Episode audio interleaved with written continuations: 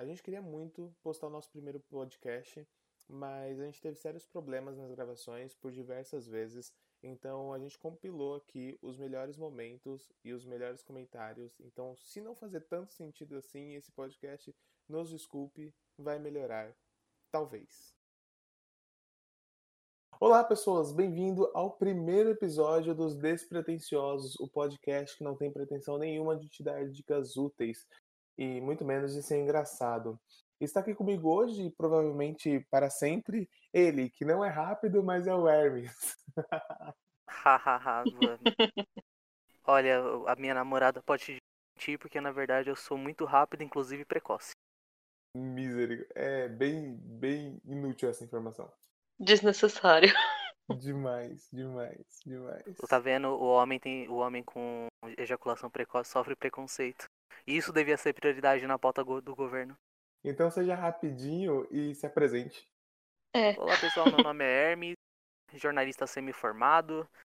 É, vou ficar responsável aí pelo blog dos Despretensiosos e espero entreter vocês da melhor forma que eu E nós não estamos sozinhos, porque tem conosco também ela, que o sol é só no apelido, porque a sua vida é uma treva. Ô louco.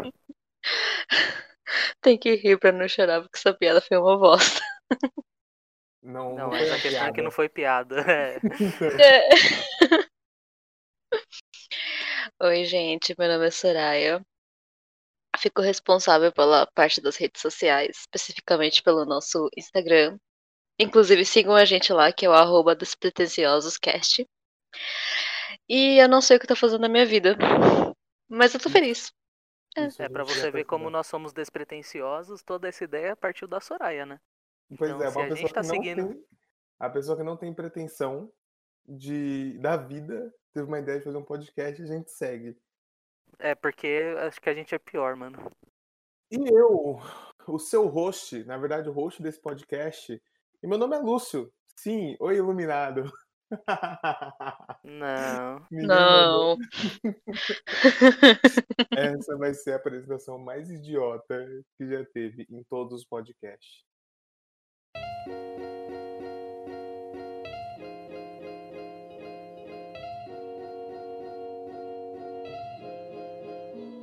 E se você estiver no ônibus agora, por favor, comece a encarar a idosa que tá do seu lado. Eu sei, ela tá do seu lado. Ela tá te incomodando, mas está tudo bem. Provavelmente, se você estiver no ônibus, ou tem uma idosa, ou um gordo do seu lado, sabe? Que senta com as pernas abertas. E talvez o gordo seja eu. Sempre fica a dica aí. E talvez o gordo seja um idoso. Olha só, Um aí gordo a idoso. pessoa zerou o podcast. Com certeza. A gente precisa fazer um podcast só sobre ônibus. Anota aí. Ah, pendente. Isso é um bom tema, porque nós somos bem experientes. Menos o Lúcio, né? Conseguiu o primeiro carro com 18 anos. Puta, cara, É, eu, não ando- eu não ando É o cara ônibus, bem mais sucedido aqui desse podcast. Mas eu não ando de ônibus, não sei. Ah, sei lá quanto tempo eu não ando de ônibus. Mas eu não vou ser babaca desse jeito. Eu tô sendo babaca, né? Desculpa. Eu. Tá. Ai, meu Deus, eu não ando de ônibus há tanto tempo. Nem sabe como é que aperta o botão pra parar. Bom, gente, vamos começar esse podcast com uma pergunta, uma pergunta bem simples, tá? É, qual é o tipo de pessoas que nós somos, né? É, a gente é aquela pessoa que nunca chama pra sair e quando a gente tá sair, é, para sair, não é pra sair com os amigos, é pra sair com crush, famoso crush. Ou é a gente, ou a gente é aquela pessoa que tipo, beleza, tudo bem, eu chamo pra sair de boa. Eu não sou o tipo de pessoa que chama o crush pra sair. Até porque eu não tenho coragem de fazer isso. Então eu sempre fico esperando a outra pessoa tomar a iniciativa. Que nunca, quase nunca acontece. A gente vai chegar no final desse podcast com uma certeza que a Soraya tem muito dedo podre, né? Ah, sim. Ah, Sem dúvidas. Beleza. esse é um dos motivos também de eu não ter coragem de chamar alguém pra sair, que eu tenho um dedo podre demais pra isso. É verdade. Nossa, Inclusive, eu, como amigo da Soraya, posso dizer que ela tem o pior gosto pro homem que eu já vi na minha vida. Inclusive, eu como amigo, e aí sim, amigo da Soraya, posso dizer que ela tem um péssimo gosto. Até porque o Hermes Henrique é o ex-namorado da Soraya. Ou seja, Tan, tan, péssimo tan. gosto, péssimo gosto ela tem de sobra. Ah, com certeza. É, é, a gente chama carinhosamente de Era das Trevas. Não, mas eu sou a pessoa que, tipo assim, eu sou muito bom pra ter amizade, eu sou muito bom em conversar com as pessoas, mas eu sou péssimo em paquerar. Então, se eu tenho Isso é interesse. verdade. Haha. então, se eu tenho interesse em, em alguém, provavelmente eu vou ficar soltando um monte de piadinha besta pra pessoa ser minha amiga mesmo. E aí, do nada, tipo, eu falo, ah, vamos sair pra comer, sei lá. E aí, talvez role alguma coisa, mas é muito raro eu realmente chegar na pessoa e falar, eu tenho interesse, vamos tentar alguma coisa. Isso é verdade. Eu vou deixar uma lição aqui que, tipo, aos nossos queridos ouvintes, que talvez queira conquistar alguém, é, tome muito cuidado em você se tornar amiga, amigo da pessoa, né? Porque. Ah, com certeza, a friendzone é real. é, às vezes você entra no, na friend zone ali, parça, e é um caminho sem volta, entendeu? É um caminho sem volta. Então, é, não vá pelo Hermes. Nunca, nunca vá por mim. É- é- essa é a, é a dica primária. É, tudo que você escutar de mim, não siga. Não Olha- siga que é perdido. Eu sou uma pessoa que eu não, não costumo. Eu chamo de boa, né? É, até porque eu acho que as pessoas esperam isso do sexo masculino. É, e aí não vem Machista. saco aí. É, não vem... É, a gente que entra numa parte muito machista, né? Porque, assim, querendo ou não, as mulheres elas esperam mesmo que o homem tome essa iniciativa. Só que ao mesmo tempo elas falam tanto sobre feminismo que a gente acaba entrando numa espécie de hipocrisia. Mas isso não tem a ver com feminismo ou machismo. Tem a Não, ver mas com uma eu. atitude que você espera lógica do sexo masculino. Se você levar pela consideração que há uma relação de romantismo nisso. A gente não pode, tipo, eu, eu, eu acredito, e eu sei que eu não gosto de usar muito essa frase, mas eu acredito que eu sou a favor dos direitos iguais, de não menosprezar as mulheres, de tratar as mulheres pelo valor que elas têm. Beleza? Mas a gente não pode pegar todo. Você sa- você sabe que tudo que vem Depois do antes mas, do mais não anula. vale nada, né? É verdade. Antes do mas não vale nada. É, Eu não, a gente não pode pegar a relação entre homem e mulher e querer acabar com todo o romantismo que tem, ou teoricamente teria, pra justificar, pra, tipo, ah, é por causa do feminismo ou por causa do machismo, entendeu? Eu acho que a maioria das mulheres, elas estão esperando isso do homem. Sim, eu acho que até porque isso é uma coisa bem cultural mesmo, sabe? Tipo, a, todo mundo cresceu, por exemplo, da Disney. E no filme da Disney sempre tem a princesa e tem o entendeu?